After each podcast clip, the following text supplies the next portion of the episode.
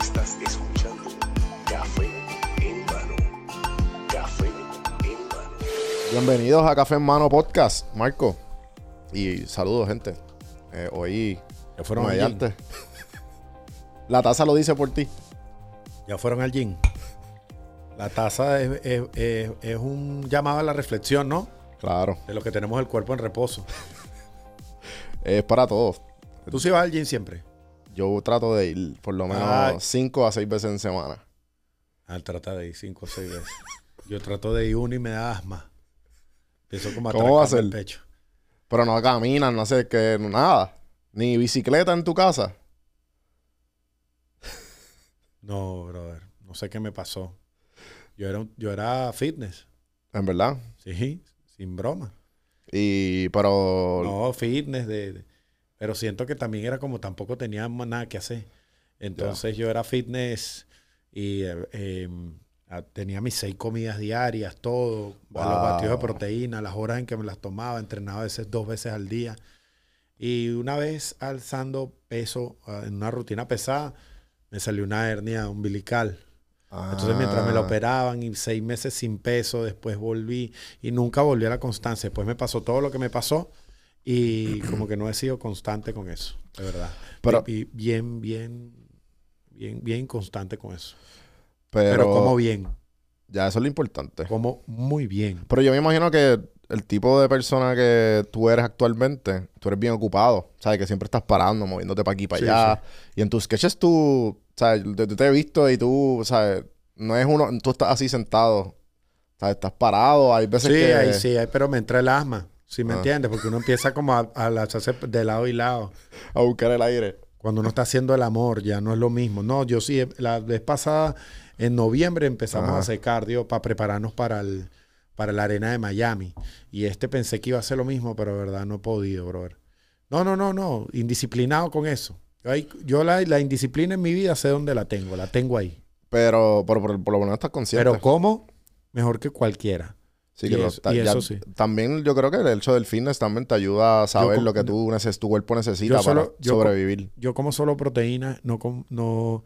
El único azúcar que percibo es un poquito, creo que este no tiene, no tiene. Tiene un poco. Un poco en el café. me- medio, mitad de una Y cucharada porque de lo estoy dejando y no como carbohidrato. Y, Ni carbohidrato, ni azúcar, ni nada. No. Y el domingo me salgo y carbohidrato y... Ah, o sea, que tú estás como que en keto, más o menos. No sé cómo se llama. Yo decidí... Eh, ah, una vaina de esa. Sí, que tú no comes carbohidratos. Ni azúcar. Tú comes grasa y proteína. Grasa, sí. Carne y vaina con grasa y todo. Ah, sí, que de acaso lo, o sea, no comes pan, ni arroz, ni... Nada de eso, manito. Ah. El único pan que me como cuando estoy en mi casa es un pan que compró mi suegra, que es fitness, y es de arveja. O sea, Ah. agarran y aplanan la arveja y sale un pan. Ah, Que ya. sabe a arveja en forma de pan. ¿Y cuánto llevas con esa... De verdad. No pueden engañar a uno. ¿Y Es cuánto, Una, una arveja cuadrada. cuánto llevas con esa dieta? No, eso lo agarré estilo de vida, no es dieta. Eh, Porque- porque yo sí, tu shake, ¿verdad? Sí. Sí, yo mira. yo porque yo tenía, en, después de la pandemia, comía, tomaba y me engordé. Me engordé. ¿Y toma? Sí. Yo ahorita no estoy tomando. Me engordé. Muchísimo. Muy, me engordé. Entonces empecé a, a sacrificar alguna. Dije, tengo que sacrificar del- de la. De- coño, de, de toda esta cuenta hay cosas que tenemos que sacrificar. Que no podemos. El alcohol todavía, porque, este, bueno, a mí me gusta, ¿me entiendes? Tomarme mi trago. Ok, sacrificamos otra cosa. Empecé con el carbohidrato. Me fui desinflando. Es que es real lo que el carbohidrato te infla. Me fui desinflando y después el azúcar. Yo tenía una teoría en mi vida que yo no podía tener un día sin comerme un chocolate. Era mi teoría. Eh, porque me, y que me daba mal humor. Igual vivo de mal humor todo el tiempo, pero creo que el chocolate sí, sí hacía algo. Pero y si me- te lo comes como que casi 90, ¿verdad? El 98% cacao, yo creo que... Eso dicen, pero no hay nada peor que un chocolate de esos puros. No, no comes esa mierda, ¿verdad? Entonces yo, brother, me quité el dulce y la vaina, pero eso sí, el domingo amanece. Y el domingo amanece y solamente como masas y azúcar el domingo para saciar. Ah, Masa y azúcar. Y ya no, antes me desesperaba. Cero, brother. Yo, est- estábamos ahorita, estábamos ahorita en un, en un lunch, nos metimos en una cafetera, en una cafetería, hacía hambre, y eso se vieron, mi, mi manera se pidió un sándwich de jamón y queso, y yo me siento al lado, puedo ver cómo se lo comen, ya yo pasé eso. Pero y, y el y- alcohol lo dejé ahorita. y el mofongo. El mofongo un dominguito, con mayo ketchup, mucha, que no se vea. Papi, el plátano es. Que no se vea. Tiene que ser que el, me gaste el pote, el mayo ketchup no se puede ver. El, el mofongo tiene Sí, que sí. perder. Sí, está, está- es, es, es mayo ketchup con un poquito de mofongo. Sí, de hecho es mayo ketchup, come. 80-20. Mayo, es mayo ketchup en las áreas donde vas a agarrar. si puedes agarrar y echarle mayo ketchup es más justo el- la porción. Pero y esta etapa fitness que tú me estabas diciendo ahorita, ¿esto fue en Venezuela o ya en Miami? en? ¿Cuándo fue que tú, No, cuánto en tú llevas en...? Miami, casi nueve años. Ok. O sea, que en Miami tú nunca has adoptado No, sí, sí, estuve entrenando mucho tiempo, pero me fui desligando del, me fui desligando de ese mundo. ¿Y ya tú, y ya tú... ¿Las redes empezaron en Venezuela o en Miami? En Venezuela las abrí, estaban nuevas y montaba un par de cositas, pero fue en Miami donde todo se... Pero era Instagram, ¿ya? ¿O era ya otra cosa? Era, había Vine, pero no, no estaba ahí, no pasaba nada conmigo, pero en Instagram fue que se, en los videos de 15 segundos, empezamos a tener videos virales. Instagram era videos de 15 segundos. Me Hace acuerdo, sí, para, era para eso mismo, para destronar a... Ocho años y ahí pegamos los primeros videos de 15. Y ahí, fue, y ahí fue que tú... Ahí empezó todo, hace ocho años. Wow. Ahí, ahí empieza la era redes en mi vida. Y en la de todo el mundo, porque no, no, el mercado no existía. Sí, yo estaba viendo que creo que el primer comediante americano que vendió shows fue por MySpace y fue este. ¿Cómo se llama este tipo? Se me olvidó. Ta- ¿Sabes cuál, cuál es el nombre de él? El, el que tenía películas y todo y que, que hace este, este Madison Square Garden. Kevin Hart. No. No, eh, blanquito Marlon él. Blanco él, este, y ya no está tan pegado. Nacho, no. Nacho, olvídate, se me olvidó, se me olvidó el nombre. Es David, Da- Da- David something. No, el punto es que él usó MySpace y todo el mundo estaba como que, wow. Bueno, a mí me dijo de la gueto que él pegó eh, la sensación del bloque por MySpace.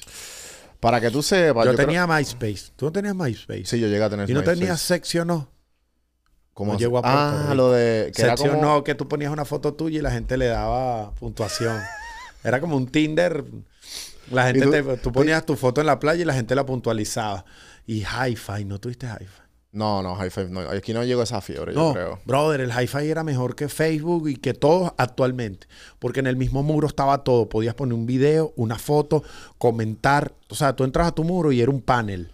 Sí, era como una versión mejorada de MySpace. Y Messenger, tuvieron aquí. Sí, Messenger sí. Messenger- era- aquí fue Messenger. Y mandabas el beso. Cuando sí, te gustaba una chica, que, hacía, beso se ponía en la mm, pantalla. Y se hacía todo completa la pantalla. sí, wow, sí. un zumbido.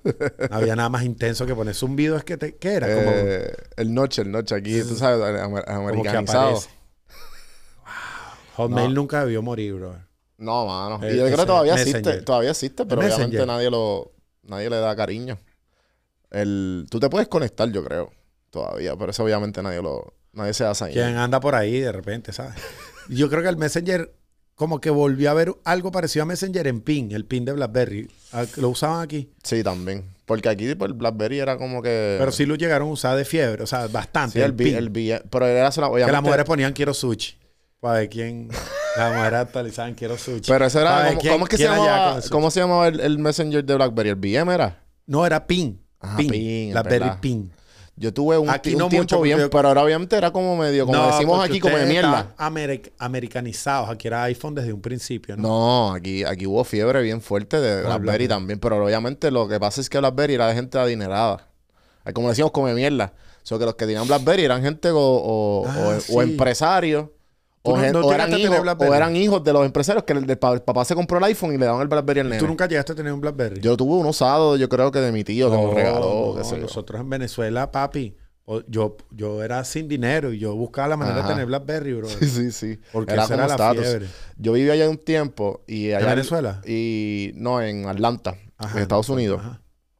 Y yo tuve una pareja que los papás eran colombianos. Y el papá tenía una teoría de, los- de los celulares bien loca que a mí se me quedó.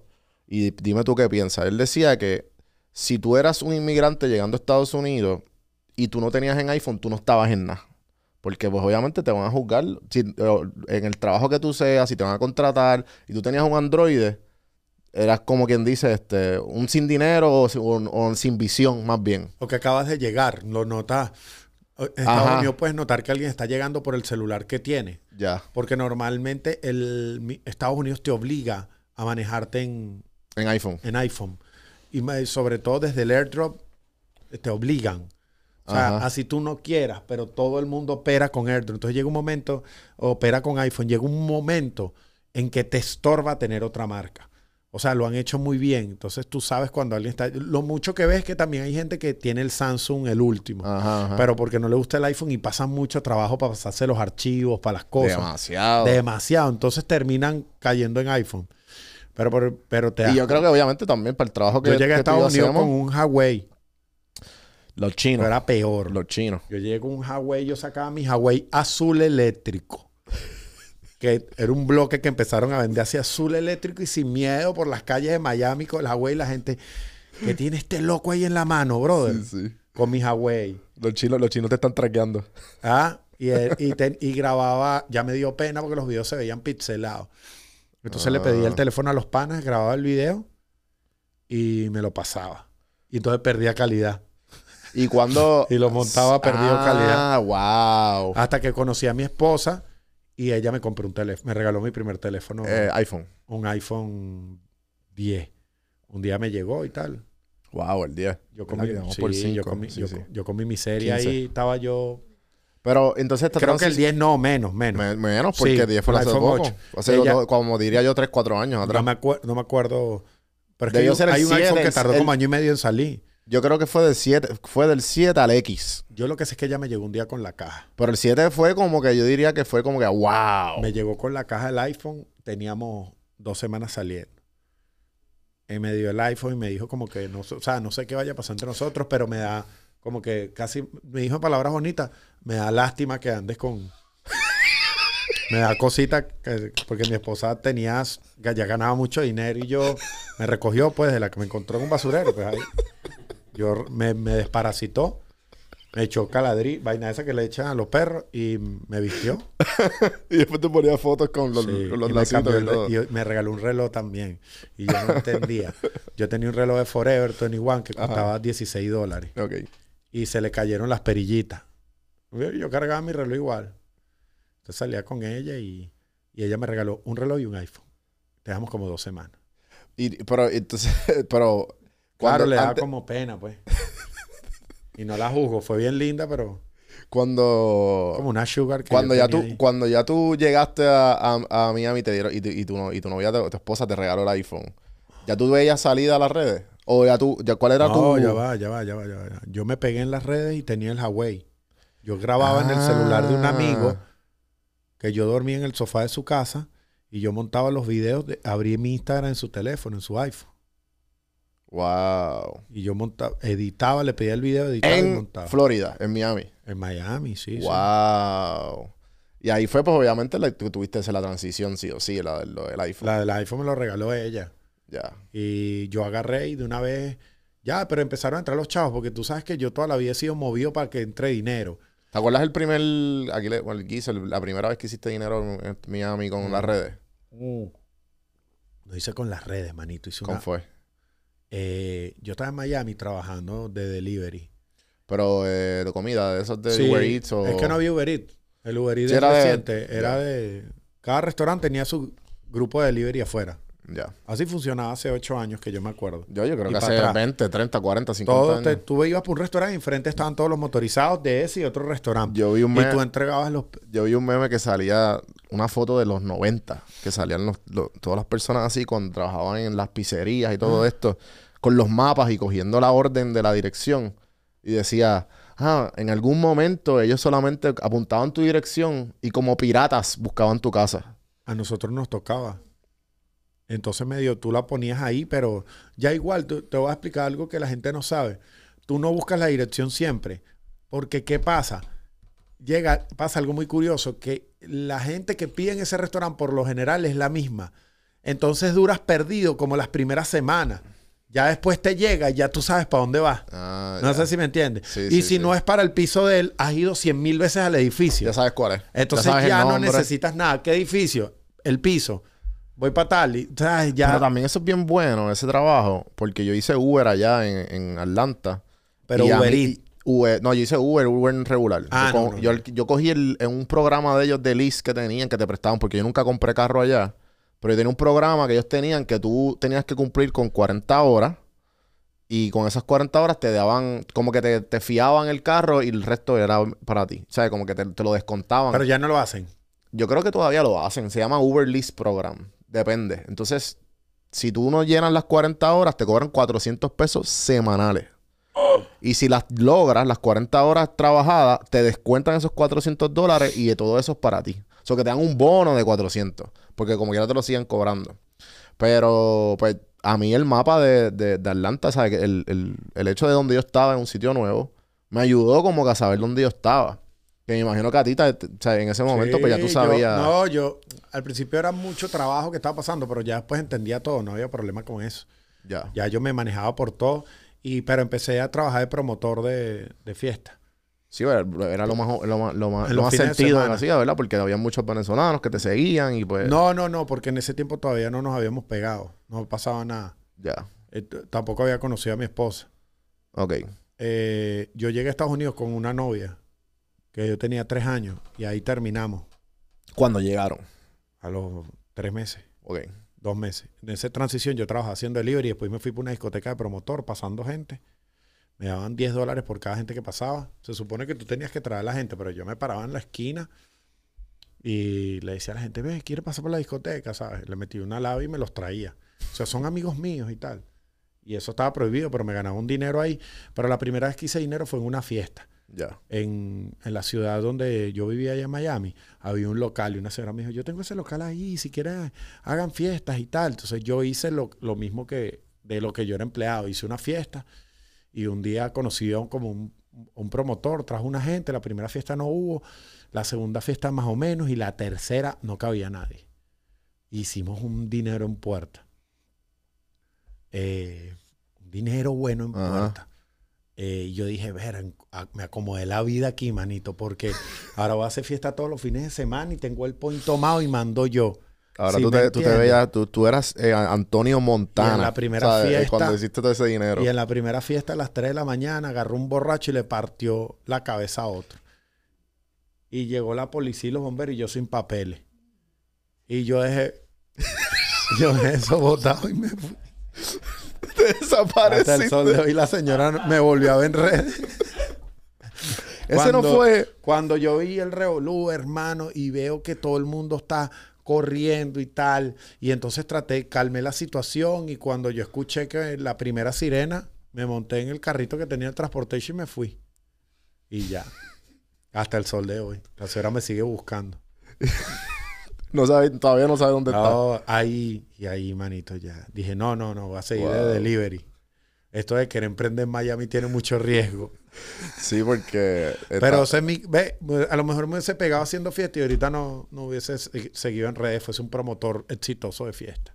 Por eso, pero la- la- la- el, el camino de las redes, tú lo. ¿Cómo lo.? No, lo que pasa es que yo, ojo, todo lo que te estoy contando, yo subí un video diario. ¿Y qué hacías? O sea, hacer lo mismo que ahora con- o Lo mismo. simplemente. Lo mismo. Y si tú le das para abajo, yo tengo videos con los delivery. Videos más malitos, uno va aprendiendo, pero videos de historia, de, monta ¿cómo te llamas? Y son videos malísimos, pero tan para abajo. Todos los días grababa un video. Sí, que están ahí todavía. Porque eso era lo, yo decía, la única manera que tengo de expresarme o expresar mi talento es aquí. Y lo voy a hacer todos los días. Uno- Pero ¿y qué, y qué usaste para de filosofía? Porque, por ejemplo, yo, yo posteaba todas las semanas, cuando empecé en el 2017, por lo menos podcast, y yo, yo me dejé llevar mucho por el libro de Gary Vee. Eh, Jab Jab Right Hook, no sé si sabes cuál es. ¿Sabes quién es Gary Vee, me imagino? No. Pues Gary Vee, un motivador de estos americanos. Ah, que- sí, sí, sí. pues, pues ese él tenía como una filosofía que él fue el primero en los 90, late 90s, por Ah. allá. Él tenía un, una tienda de vino del papá en Nueva Jersey. Y pues él empezó con el email marketing y se hizo un, un dinero Ah, con bien grande y pues por ahí. Y después empezó a ser de los primeros empezar a hacer video en YouTube. Y pues obviamente tuvo mucho éxito, pero al principio todo el mundo lo criticaba. Entonces después empezó a, a como que a, a predicar la filosofía de las redes. Mira, Nadie te, va, nadie te va a escuchar ni nadie te va a ver por un montón de tiempo, pero lo único que te va, que te va a dar sentido es la, la constancia y, lo, y tu seguir.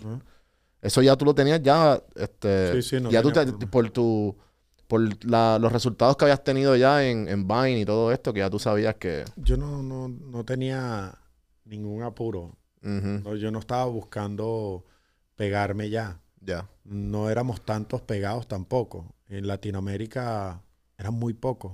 sí, sí, Solo sabías de los youtubers. De resto, del Lelepón, no era un mercado que ni siquiera había una visión en el mercado. ¿Sí, Sí. me entiendes? No, no era como que había un apuro de ser viral. Yo colgaba mi video diario, algunos le iba bien, otros no, pero no me había hecho viral con ninguno todavía. Mm, No sé si me entiendes. No Sí, es como sí, sí. ahora que tienes un fin de. Nosotros entramos en un mercado nuevo. Nosotros teníamos que actualizarnos con, con todas las actualizaciones de Instagram.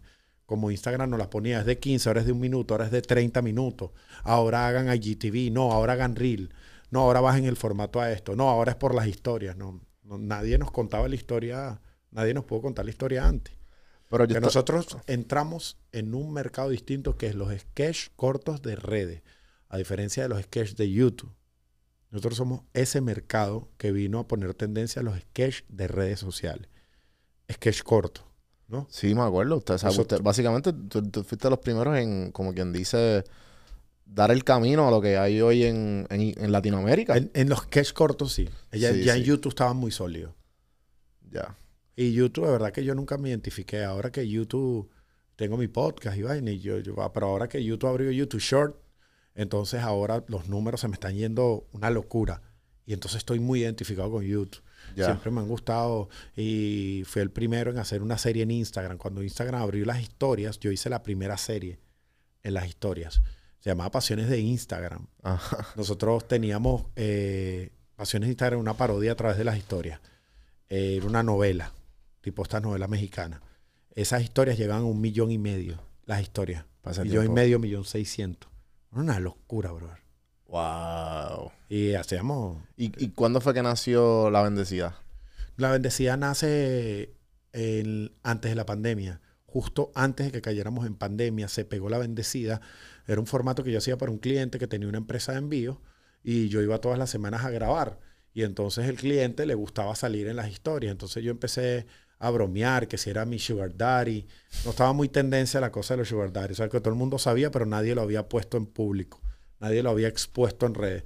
Y entonces yo empezaba a grabar historias, que yo me inventé una historia de que yo era el amante, pero trabajaba en la empresa y la esposa venía. Entonces yo me hice un drama, un drama que arrancó en las historias y se volvió una novela por las historias, se volvió una locura. Eso fue muy improvisado. Y en un momento, él no puede, no podemos seguir trabajando juntos porque yo, yo mandaba mercancía, me- yo mandaba container para Venezuela con medicinas y comida. Entonces la, allá el gobierno, eh, el, el régimen le dijo, o sea, al- alguien muy poderoso del régimen le dijo, si siguen trabajando con él no van a poder meter más los envíos. Porque no, que no, no es persona grata. Eh, Wow. por mi posición política. Entonces terminamos el contrato siendo muy amigos, pero bueno, no lo iba a perjudicar. Y de las cosas, yo dije, tengo el personaje pegado en la historia, ¿ahora qué hago? Ellos, va, vámonos a un yate a grabarlo solo, o sea, las historias ahora sin él. Y me voy a grabarlo un yate y entonces pongo eh, cómo ocultar el sugar cuando vas para la playa. Lo grabé en el yate, lo puse en el perfil, en una IGTV en formato largo, una locura. ¿Cuánto, ¿Te acuerdas cuánto fue el, el video? no sé, no me acuerdo, no- 9 millones en IGTV era una No, pero el, ¿cuánto tiempo duraba el video? Duraban como 8 minutos, porque lo que hacías era grabar historias de 15 segundos Y y, las ponías pegarla. todas. Ah, y era ya. una historia todo el día grabando.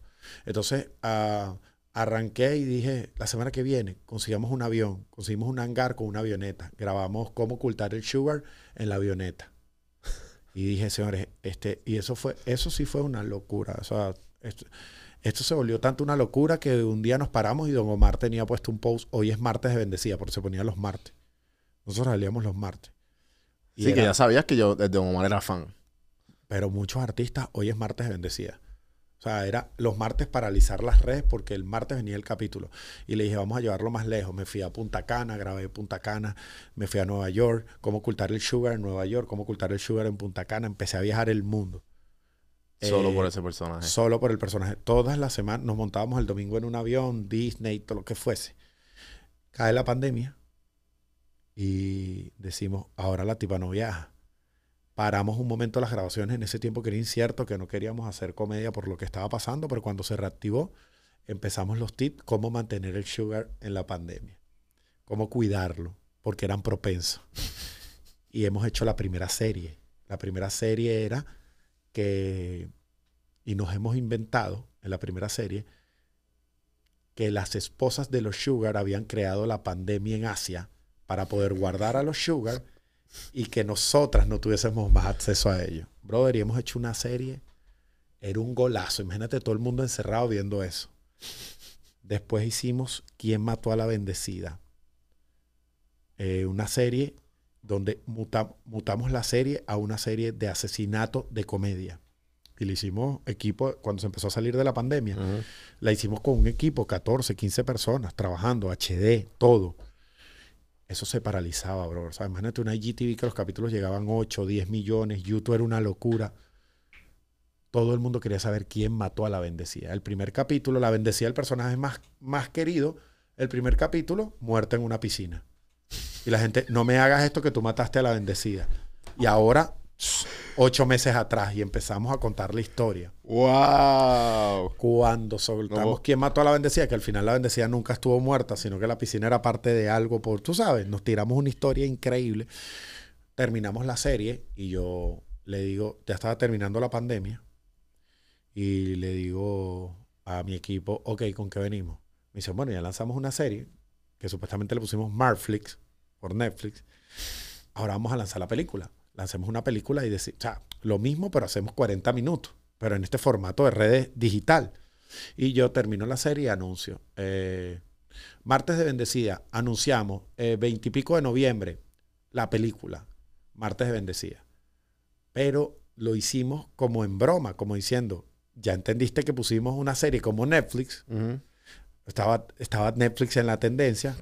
Ahora, bueno, vas a entender que vas a una película, pero es como la misma parodia, no es una película. Al día siguiente, brother, nos paramos reseñados en todos los medios internacionales. Como que el, el- el comediante anuncia en la pantalla grande, su paso a la pantalla grande. Y al día siguiente, brother, eh, yo me acuerdo que llamé a todo el equipo en la noche y le digo, ¿en qué nos metimos, brother? La gente no entendió que era una broma. Y alguien me dijo al equipo, "Ah, pero qué tanto, un amigo mío videógrafo. De ahí, de lo que estamos haciendo y el equipo que tenemos, hace una película que tanto puede ser. Sí, sí. Y yo, ¿verdad que sí? Que tanto puede ser. Y empezamos a averiguar el director, ¿cuánto cobra? Yo la dirijo. ¿Cuánto cobra el director de fotografía? Nosotros mismos. Brother, y nos hemos metido en ese problema. Y hemos empezado a grabar. Un plan de rodaje. El único que había hecho película era el de audio. Y fue el que nos terminó orientando. Un plan de rodaje de nueve días. El primer día fuimos a grabar y grabé una sola escena. El segundo llovió y suspendí. Pagando el equipo diario. Claro. Y yo me, yo me, el tercer episodio me puse a llorar en la casa con mi esposa. Y le dije, el dinero no me va a alcanzar. Llevo tres días y he grabado dos escenas. Y yo hice un plan de rodaje que en nueve días estaba listo. Esto me comió. Me puse a llorar, pero al día siguiente me levanté Claro. con la solución, ¿no? Y dije, ¿qué hago? ¿Qué hago? No, me, no tengo dinero. Me metí en un problema que no voy a, pues, ¿qué hago? ¿Qué hago? ¿Qué hago? Y yo, ah, listo. Ah, me vino como una luz, me iluminó y dije, nada, le voy a decir a la gente que la gente misma va a financiar la película. Como ya le puse fecha, pueden comprar el ticket desde ahorita, porque era para verlo online, Ya, claro. no era para lanzarla en cine, no había cine. Que pueden comprar el ticket desde ahorita. Y que con la compra del ticket les voy a contar la verdad, yo, me, yo no me importa. Entonces yo me senté y les dije, se me acabó el dinero, con la compra del ticket tú financias la película, igual lo vas a comprar ya, pero ahorita me ayuda. Brother, y se levantó todo el capital con la gente comprando tickets. Y la terminamos con ese capital Wow. lo que se iba vendiendo, la tiquera me dijo, mira, confiamos en ti. Tú no pones la película, me hicieron firmar algo de que si no pones la película era mi responsabilidad devolver el dinero. Y el día que fui a estrenar la película en noviembre, me acuerdo que nos habíamos gastado un presupuesto mínimo para hacer una película. Va a sonar loco para la gente, pero para hacer una película, el que hace película sabe que esto es un presupuesto imposible de hacer una película. 220 mil dólares Sí, que que es eso no es nada, que es literal. imposible para una, para una película. El que, el que graba película sabe. El mismo día temprano antes del estreno, eh, me mostró mi socio y me dijo, ya recuperamos el dinero de la película. O sea, nosotros estrenamos esa noche, brother, y levantamos. El dinero que se levantó nunca me lo había ganado en mi vida con esa película. Y es una película que nosotros fuimos honestos, no tenemos experiencia. Ustedes van a ver una mezcla, una película con redes. Una película de redes bien hecha es lo que ustedes van a encontrar, una película como tal. Fue una locura. Y con la película se disparó una locura.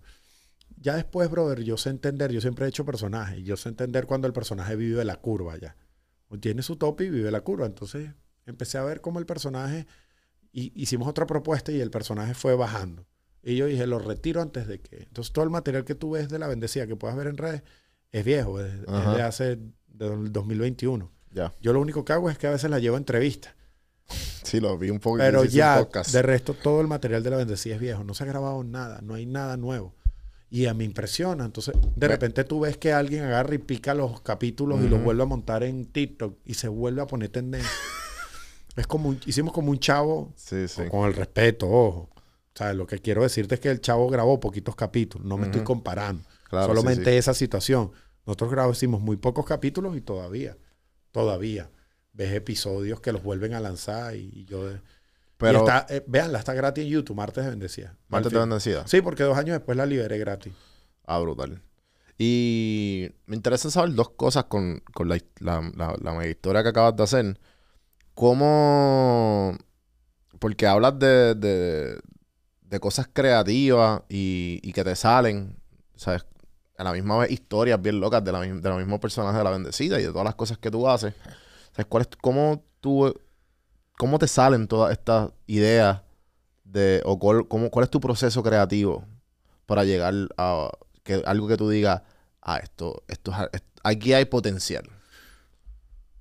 Ya cuando tienes tanto tiempo, ya son nueve años, pero son ocho ante la visión de la gente. Eh, ya tú, eh, eh, el proceso creativo, tu cerebro tiene pautado muchas cosas que sabes, vas de, que ya es muy fácil, que ni siquiera las vas a plantear. No es como que se plantean mil ideas porque ya, ya hay un filtro en tu cerebro que sabe qué funciona y qué no. Eh, yo soy muy apasionado de ir viendo qué está funcionando en el, el público, qué es lo que está funcionando ahora. Me siento con dos creativos míos. Y nosotros. ¿Y, y, cua- y cuánto te tardaste en, el- saber que tú necesitabas dos creativos? no cuando los podía pagar. Ya. Yo los ¿Y son gente que tú te cruzaste en el camino? Yo los necesitaba de antes, pero no los podía pagar. No, son gente que el, el tema de los creativos es bien complicado, porque a veces no hay feeling, a veces ellos no entienden. Y no hay creativos de redes. Ese es el problema. Por eso te pregunto, estoy No, súper intrigado. Vas que- probando, vas probando. De repente es como que, brother, vamos a probar un mes en una ronda creativa. Y hay, la mayoría de los creativos nunca agarraban la rueda. Nunca, nunca. Sí, porque yo creo que el... Pero de eh, repente te consigues gente que la va agarrando. y te quedas con ellos. Entonces yo tengo los mismos desde hace mucho tiempo. Eh, también llevo, también sí, ahorita voy a volver a meter un creativo joven, porque siempre meto un creativo, meto uno de stand-up y que entiende los videos y meto uno joven de TikTok, contrato un TikToker. Sí, sí, que para le tenga la vuelta agarrada y que tenga en hecho, que, o sea, que tenga éxito en, en la plataforma, Ah, porque eh, me renovan, me, me renovan completamente el material. Entonces yo siempre, tú me ves que estoy inventando y siempre me ves que voy cambiando los formatos y mis formatos siempre están actuales. O sea, tú nunca me ves haciendo un sketch que parece de hace años, siempre me ves, ahorita estoy con los sketches rápidos. Sí, hay una evolución constante. Sí, si es el POV, entonces necesito a alguien que me enfoque en eso. Mi proceso es bien fácil. Primero me siento en una reunión todos los domingos con mi manager y, y alguien que trabaja conmigo que lleva la agenda. Mi manager y em, esa persona y yo todos los domingos, sea por Zoom, sea en presencial, la mayoría de las veces presencial, nos reunimos una hora y sacamos todos los compromisos que se tienen de la semana. Compromisos como marcas que les tenemos que hacer videos, historias y en general. Ahí sacamos el renglón de la semana de lo que tenemos que hacer. Ahí sacamos los compromisos que tenemos en video más los que tenemos que grabar para nuestro público, que no son compromisos publicitarios. Cuando llegue el lunes, ya está, eh, hacemos las rondas creativas. El lunes llega y eso nos sentamos según las pautas de los clientes con el equipo creativo. ¿Y cómo es el proceso? Nosotros llegamos normal, comemos, empezamos a hablar y cuando de repente nos empezamos a reír, o estamos bien cool, yo siempre busco ese momento, que estemos bien cool, que estemos hablando y cuando veo que nos Como que reímos, rebajados todos. que estamos cool, les digo, vamos ahora, tal marca, ok, la propuesta que queremos es esta, con esta, con esta. Y todo el mundo empieza a tirar ideas. No pasa nada, no pasa nada. Todo el mundo tira ideas, tira ideas, tira ideas. Y no, papi, esa no, porque, no, eso no, porque, hasta que, brother, siempre pasa, te estoy diciendo que siempre pasa. Cada una idea en la mesa y todos hacemos así. Y entonces él tira una idea y el otro empieza y le aporta la idea, yo le aporto la idea y nos empezamos a reír. Cuando nosotros empezamos a reírnos sobre algo que está cayendo, entendemos que vamos en el camino correcto y empezamos a tirarle, brother, y a reírnos y a reírnos del proceso creativo, de las cosas que se nos van ocurriendo. Automáticamente eso lo empezamos a armar en un guion. A mí me encantaría hacer una mosca en ese, en ese cuarto. Entonces él, él empieza alguien a escribirlo. Ta, ta, ta, lo escribimos completo.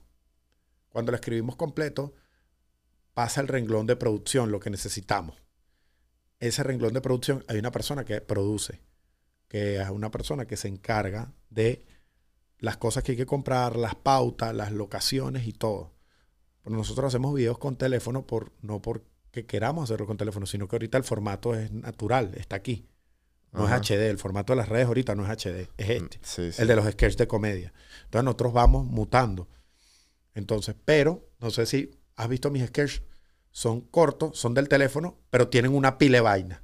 Una antena Sí, parabólica, 12 carros, porque son el chiste, un microondas, hay que sacar un microondas, un caballo. Ajá. Nosotros hacemos esas locuras, ¿me entiendes? Una urna, Sí, sí, un ataúd. Entonces, eso pasa después a producción, llama a producción, producción se encarga. Y ese día llegamos al set. Llegamos al set, los creativos, el que graba y producción. Empezamos a hacer el video en vivo. Grabamos tres tomas, eh, cinco. Nosotros hacemos los sketches. Ahorita estamos en ese formato. En algún momento cambiará. El formato son eh, micros cortos que van armando un sketch de 5 y 4 segundos. No muy largo. Nuestros videos son muy rápidos. Y la escena, la primera es la que, date cuenta, mis escenas, la primera escena es la que más elemento tiene. Es para, la es para que se quede. Para que se queden los, los, los, los Entonces primeros. nosotros hacemos así, empatamos, ta, ta, ta, tenemos el formato y grabamos cinco primero. Cinco o cuatro. Después que grabamos cuatro, paramos la grabación y yo entro en edición a tiempo real. Nos sentamos todos y lo vemos. Mm, le falta ritmo. La segunda hay que volverla a grabar. Ah, esta no tanto. Nos sentamos de nuevo, volvemos a grabar, volvemos a grabar la otra parte y pegamos el video completo. Mm, esto se puede mejorar, esta se puede hacer mejor. Nosotros vemos el video ahí. O sea, sin la, sin la edición final completa, pues. Pero ya lo vemos ahí. No, no grabamos las escenas y no los llevamos a edición. Porque ahí podemos saber que nos faltó algo. O sea, ya lo estamos viendo. Y entonces algo que, hace- que nos pasaba con las cámaras es que nos llevamos todo el video completo para la casa. Sí, porque hubo un tiempo, ¿verdad? Que como que la- las redes, que era como la calidad, era lo que... ¿Verdad? Era como... antes de la pandemia. antes de la pandemia era así, Antes de la si pandemia era una cámara, calidad. Ah, antes de la pandemia, todos los creadores de contenido estábamos haciendo películas por cada sketch. Películas. Yo me, tú veías los videos, un carro persiguiendo a otro, un disparo, una explosión. Allí la estábamos llevando. Pero llegó la pandemia y entró TikTok. Y cuando entra TikTok, empieza a volver todo aquí. Mientras más Al eh, teléfono. TikTok, orgánico, TikTok más... detesta el HD. Esa es la realidad. ¡Wow! TikTok detesta el HD y todo se fue a TikTok. Entonces TikTok nos obligó a volver aquí. Y le pasó, es como que le pasó eso a Instagram. Entonces todo el mundo Sí, crea Instagram, aquí. Instagram le sigue el culo a TikTok. O sea, donde vaya... Bueno, o la, la aplicación que sí le sigue. Porque primero hizo los stories con Snapchat Inst- que se robó y después... Instagram vino- le siguió el culo completo a TikTok y se lo cogió. Ah, Y se lo chichó ahorita. Le- se lo chichó. 100%. Yo pensé que era la muerte de Instagram. Yo lo, yo lo decretaba donde me sentaba. Decía TikTok es la muerte de Instagram y TikTok va a Meta, Facebook. No pudo. TikTok no pudo al final.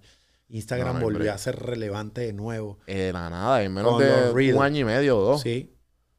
Liberó su algoritmo y dejó que la gente tuviese relevancia, que fue lo que hizo TikTok, Ajá. que era lo que yo criticaba de Facebook. La gente migra a TikTok porque Facebook, porque Instagram no daba números. ¿Te acuerdas? Sí, me acuerdo. 100%. No daba números y nadie creaba en Instagram. Mientras TikTok tú llegabas y eran millones, millones, millones. Y de todo era... TikTok, ¿qué hizo? Grabando. Como siempre, ajustó su algoritmo Lo que yo le digo a la gente, cuando una red empiece a dar números para recoger, métete ahí. En ese proceso tú vas a ganar millones de seguidores y millones de visualizaciones. Después todo lo van a regular. Así fue que yo, yo pude renunciar. Así fue que yo empecé a vivir de las redes por TikTok. Ahorita es YouTube Short. Y la gente no Ah. lo entiende. Y le digo a la gente, montense un YouTube Short diario. Porque como YouTube Short necesita traerlos para acá, te está dando números. Eso también lo van a regular.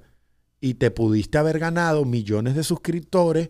La gente que está montando un YouTube Short diario está viendo el cambio. Y, y ojo, pero- y tarda, tarda. ¿Y cuál, es la, ¿Y cuál es el formato de YouTube Short? ¿Lo mismo que los TikTok de... Como que tus- mismos? clips, 60 tus- segundos. Clip de un minuto. Tú agarras el podcast, picas los clips de un minuto y los pones diarios. Yo vi... Estaba viendo tu YouTube. Y obviamente pues, yo, yo te conozco. Yo creo que yo, yo me crucé contigo por primera vez viviendo allá en pandemia. Que vi todo tu, ¿sabes? tu, tu trabajo. Pero obviamente me enteré hace unos meses atrás que entrevistaste al Guayna, entrevistaste a un par de gente, que tenías un podcast. Y he visto que pues empezaste el podcast unos años atrás. Sí, en el Y- 19. Y ¿qué te gusta más? ¿Sabes cómo, cuál es la diferencia de porque el podcast es más, tú sabes, como estamos haciendo ahora hablando, pero también he visto que pues tienes un talento de entrevistar y lo, y coger clips y de tú crees que eso ya viene del, del, del muscle memory, como se dice en inglés, de, de ya de crear sketches, de saber que está esto, ah, mira, este clip es bueno. Yo me di cuenta que yo me di cuenta que el éxito real de los podcasts está en el clip. Sí. Y vi la Yo- conversación de que tenías Yo con me los muchachos cuenta, de yo me di cuenta Nada. que la gente sabe quién es Molusco por los clips y sabe quién es 100%. Alofoque por los clips, Ajá. más allá de lo bárbaro que son en view, eso no se quita. Pero los clips los hacen mundiales. Los clips de diversas cosas que han pasado los han hecho mundiales. Y yo me enfoqué en los clips. Ahora, ¿qué pasa con el podcast? El podcast era un espacio que yo decido tomar donde no me sentía cómodo, donde ahora me siento súper cómodo al 100. Sí, te ves de... Se ves, Ahora, te ves- ahora, pero ves los primeros y me quería matar. Paraba las Sí, entrevistas. el de la nave, ¿verdad? Sí, paraba las entrevistas y todo para tomar agua. Ahorita no, ahorita me siento y una tranquilidad, me lo disfruto. ¿Qué pasa? El podcast yo lo abro porque yo traía, yo fui el primer creador de contenido en traer artistas internacionales a los sketches de comedia. Porque fue mi manera de que me prestaran atención, de diferenciarme. Pero ¿qué pasaba? Dejé de hacer muchas cosas con artistas mundiales porque no querían jugar al sketch. Y yo dije, tengo que tener un espacio donde, Sí, el, formato. donde yo no me pierda ese networking, brother. Porque una vez que un artista va a tu podcast, te conoce, haces un networking y pasan cosas posteriores. No es el podcast nada más, es el business siguiente, ¿me entiendes? Ahorita nos conocemos, hay una amistad donde yo te vea, ya hay una amistad, de repente tú me piensas para un proyecto, yo te pienso para uno, pero el, el traer artistas a mi podcast, el brindarle ese espacio donde sí se sienten cómodos de estar, porque es donde están acostumbrados a estar, Ajá. tratarlos bien, hacer algo muy agradable, me deja, yo con todos los que estado en mi podcast, he quedado en un nexo de amistad. Y posteriormente tengo conversaciones, salgo a comer, creo una relación que me ha beneficiado en todo. Igual, Porque 100%. No sé. eh, entonces el, por- el podcast me ha servido de networking brutal. Y es mi networking y es mi espacio para crear un enlace con el artista. Más que en los sketches de comedia. Algunos les gustan los sketches de comedia, los hacemos. Otros sencillamente quieren ir al podcast. Y en el podcast, ¿cómo lo descubrí? Tenía un talento que ahorita es uno de los más pegados de YouTube Short. Trabajaba en mi creativo. Obviamente, yo tengo a todos, a todos mis, todos los que trabajan conmigo, yo quiero que vuelen. De hecho, todos, mi crew, quien era mi asistente ahorita es influencer.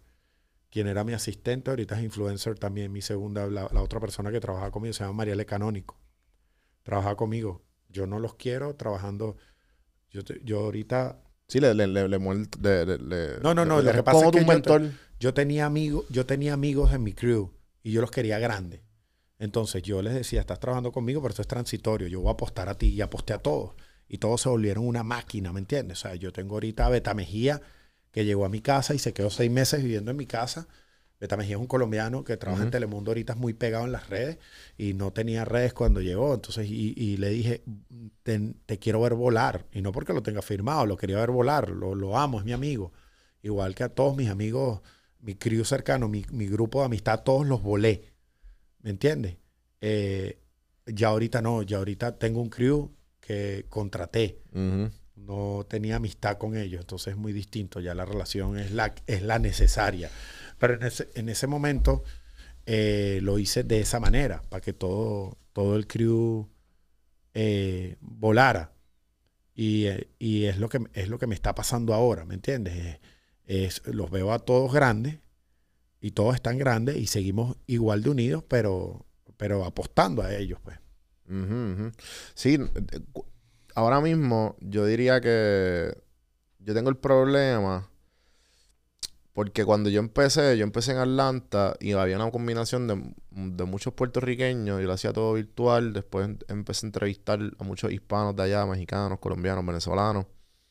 Y pues veía que había un auge en, obviamente, en, en donde yo viví, por donde yo vivía y, y Atlanta y qué sé yo, y las áreas limítrofes, pero en Puerto Rico no había mucho interés y viceversa. Entonces Pero- estoy aquí metido y yo tengo pues como quien dice... Pero ¿cuánto, cuánto, ¿cuánto dura este podcast? Vamos a durar una hora, por ejemplo. Ajá. Ok, ¿cuántos clips hay en una hora?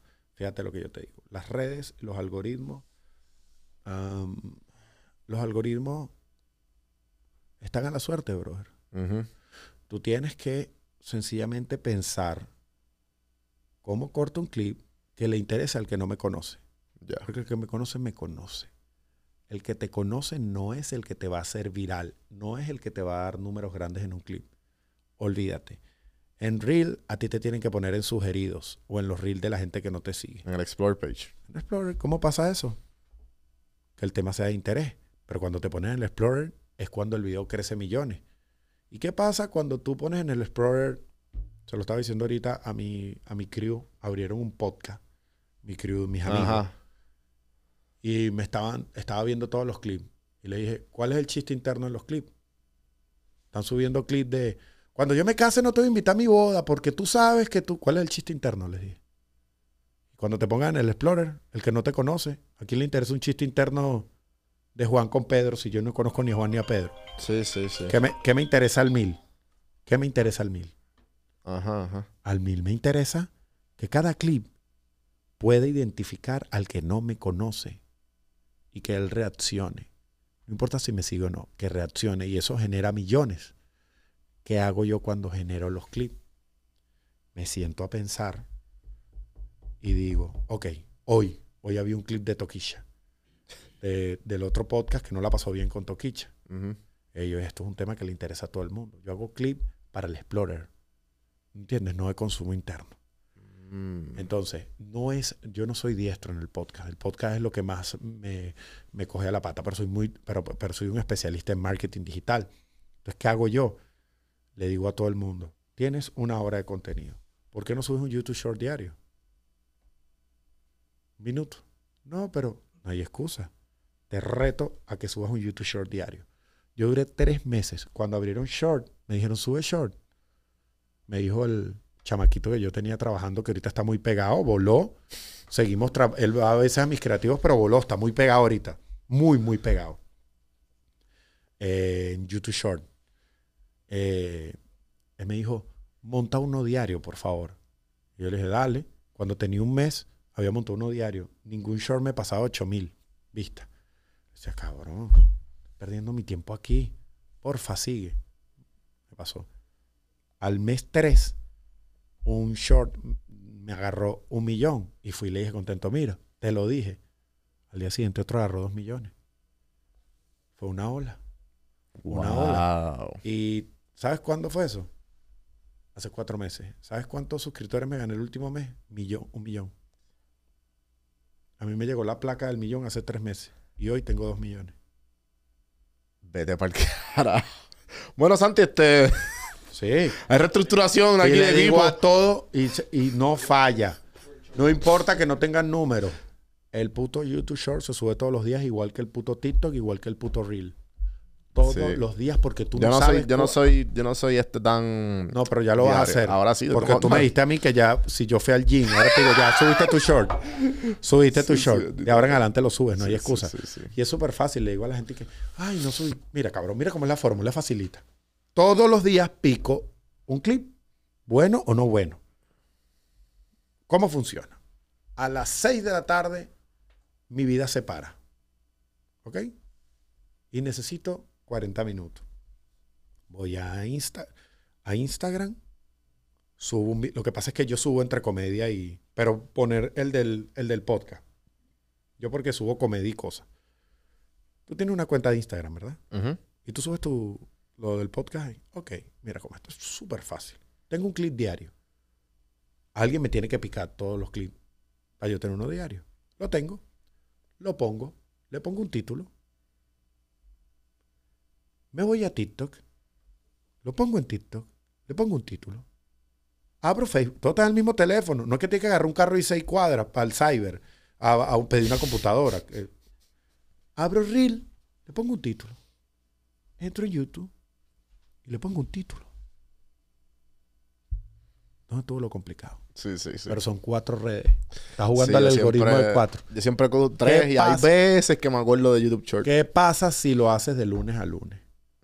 Cuando te metas la del miércoles, en TikTok agarró número. Mira la de TikTok. Ah, pero la del viernes agarró número en short. Ah, pero la de Instagram agarró el lunes. Cabrón, empiezas a poner tu cara en el Explorer una y otra vez. La gente tiene cuatro redes y no monta el contenido en cuatro redes, que es tan sencillo abrir una vaina y ponerle un texto y te lo estás perdiendo y no, no pasa nada. Mm. Pero coño, no puedes tener tan mala suerte en una semana de montar de lunes a lunes en cuatro redes y no tener números en una. No, es imposible. Te lo estoy diciendo, escúchame, es imposible. Es imposible que no tengas número en una de las cuatro diarios. El algoritmo te va a agarrar en alguna. Hay que hacerlo, porque vivimos de esto. No, o sea, no entiendo a la gente que vive de esto y no quiere hacer eso, que no le quita nada de tiempo. ¿Sabes dónde está lo fastidioso? En picar los clips. Contratas a alguien. Yo tengo a alguien, yo tengo a alguien ahí con los clips de él, Del podcast. del podcast. Listo, se sube uno diario. Listo. ¿Qué, qué te. ¿Qué te. ¿Qué tú ves de la industria, de, la, de, la- de los creadores de contenido que te. que, que tú ves que, que, te fastidia, que como que. La, fal- la falta de disciplina. No me fastidia, me encojona. Que uh, tú vas a quedar con un creativo, con un creador de contenido, a grabar a las 7 y eh, a las 4 de la tarde llega a las 6. Y a las 4 te manda, papi, no he salido. Mi tiempo, cabrón. Yo vengo al teatro. Hice 15 años de teatro. A mí una vez un director me lanzó una silla porque llegué tarde. Y no podías hacer nada. Porque esa es la formación teatral, es como la militar. No tienes razón de llegar tarde. Llegar a la misma hora un ensayo de teatro se considera un insulto. Porque tú tienes que llegar antes de la hora pautada. Te tienes que saber la letra. Porque si no te botan de la obra. Tú vas a ensayar. Y tú puedes, la primera son leyendo. Él dice, mañana no quiero guion. Y si no te la sabes, te botan de la obra. ¿Sí me entiendes? Y no vas a llorar porque el director te grite. Es el director. Te grita. Y no es que te vas a ir a deprimir, ni lo vas a denunciar por bullying. Si no, no estés en la apuesta. Listo. Él es el director y se respeta. Aparte de eso, venía de la televisión, donde no tienes opción, no puedes llegar tarde porque si tú llegas tarde a la televisión, hay un plan de rodaje que pierde miles de dólares por tu irresponsabilidad. A la segunda llegada tarde, el personaje lo matan o se va de viaje. Yo vengo con toda esa escuela y entro a las, a las redes. Muchachos, mañana nos vemos. 16 creadores de contenido. A las 2 en mi casa. Ninguno llega a las 2. El último llega a las 7 de la noche. ¿En qué cabeza cabe, huevón, de que si nos pautamos a las 2, tú llegas a las 7 de la noche? Pero no lo juzgo. Me molesta un poco, pero no lo juzgo porque, ¿sabes qué pasó? Ellos no tenían escuela. Arrancó aquí. Y aquí nadie es- era su jefe. Nadie les dijo, hay que llegar temprano, hay que respetar al compañero, hay que... O sea, si no hay escuela, no pasa. Y la gente me pregunta, ¿cuál es el secreto, brother? Tuyo. Cabrón, que soy un militar disciplinado. Así como eché el cuento yankee, así soy yo. Un enfermo de la disciplina. Y en el reino de los indisciplinados, el disciplinado es el rey. Punto. Ya. Si tú estás en un mercado donde hay muchos indisciplinados, no necesariamente tienes que ser el más talentoso. Pero es que hasta para el talento aplico la disciplina. Si sé que no soy bueno en algo, lo trabajo al 100. Entonces, ¿qué pasa, brother? Que mientras unos creadores de contenido de repente se fueron dos meses para la playa, pararon, se están disfrutando la fama, yo estaba grabando. Nunca paré y nunca paro. Es. Ojo, estoy hablando de, de algunos, no, no todos. Claro, unos que- no. La que mayoría, la mayoría. Pero ahorita, brother, no. Yo sí no voy a grabar y el creador me llega tarde y yo como no me lo aguanto, brother. No es como antes, como cabrón, no. Me hagas esto. O son las dos, dos y media y no llega. Papá, no, no va. Ay, papi, pero yo apenas voy saliendo. No va, loco. Y yo sí, ya ahorita no. Antes era como que los esperaba, porque ya entiéndelo, brother. Él no. No, ya no. Yo le mando una nota de voz como mi loco. No, no me hagas perder el tiempo, brother, porque yo te agendé. Respétame el tiempo. Estás en el Choli este sábado y... Lleguen temprano, por favor. ¿Sabes que en Puerto Rico hay una... No sé si has- ha, venido un concierto aquí al, al Choli. No, ya me explicaron. Aquí la gente no... Aquí la- el show dice a las 8, el Choli empieza a las 9 y cuarto. Yo no tengo ningún problema, de verdad. Yo sí, sí no, de verdad, familia, yo entiendo el tema de llegar tarde a los shows. Solamente les pido el favor. Si yo no, no empiezo a tiempo, al final me ponen una multa. Si yo me paso de cierta hora. Y yo no tengo dinero para esa multa, pero soy un artista lo que va creciendo. Si a mí me llega a poner esa multa, yo me tiro la ganancia. Me voy en números rojos. Por favor, yo tengo tres niñas que mantener. Está bien 8 y 10. Pero yo a las 8 voy subiendo. Y entonces te va a pasar como Luis Miguel, pero en chiste. Vas a escuchar el último chiste. Que con Luis Miguel escucharon la última canción, pues ya me datearon. ya te dijeron. Eh, ¿Dónde podemos comprar las taquillas, Marco? En tiquetera.com, familia. eh, estamos a nada. Y sábado, 8 de la noche, este sábado, cómprenlas. Estamos a ley de nada del sold out. Eh, me informaron hace rato que solamente quedaban 13.800 taquillas. y si no corren, ustedes verán.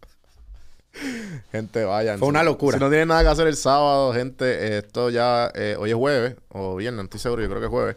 So, ya saben qué hacer. Marco, estoy eternamente agradecido por tu masterclass, por tu tiempo y por venir para acá. Gracias a ti por la oportunidad, hermano. Espero la, que se la- repita. la oportunidad, la oportunidad me la estás dando tú.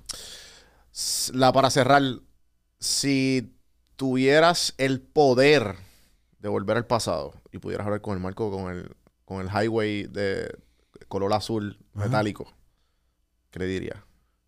que haga la canción de la mosca y de Quiero Café. y que vaya a una entrevista con Molusco. Al 100. No lo dudaría ni un segundo. Compone esto, papá. Sí. Quiero café, dame café. Y la mosca le dijera todas las letras. Porfa, espérate que esté la locura de los podcasts y vaya de entrevista. No le diría nada, bro. Nada. No, yo no, no, no le diría nada porque me da miedo. O sea, imagínate que, que, que llegara tu yo del futuro en algo que estás viviendo muy loco y te dijera, tú vas a vivir una grandeza. Yo creo que entrarías como en una zona de confort esperando la grandeza. No, yo voy a estar bien. Sí, no le diría nada, bro. No, nada, nada. Como que comiera, porque yo de verdad que estaba flaco. Muy flaco. Te va, ¿sabes? Te va, no, y le dijera, va- tienes una hernia en la barriga, no alces peso. O sea, todo este tipo de cosas, ¿me entiendes? Bebe con prudencia, que tienes, ahora tienes el hígado graso, vas a tener el hígado graso. Eh, a los que viven debajo de una piedra, ¿dónde te seguimos? Marco, familia, síganme ahí en, en cualquier red. Usted entra y pone Marco, es con K. Ahí yo le tengo un videito de comedia diario. Él Bello. también le va a subir un clip diario. Yo voy a tratar de ir al gimnasio y él va a subir su clip diario. Este es el aprendizaje de hoy. Gente, espero que se la, se la han disfrutado la entrevista. Don Juan del Campo en todas las plataformas, cafemano.com. Suscríbanse, denle like, denle share a todas las personas. Y no se olviden de ir a ver a Marco en el Choli. ya me informan que habían 13.328. Hay Después de aquí, después de aquí. 13.327. Están volando. loco. Gracias, Marco. Hasta la próxima, gente. Seguimos.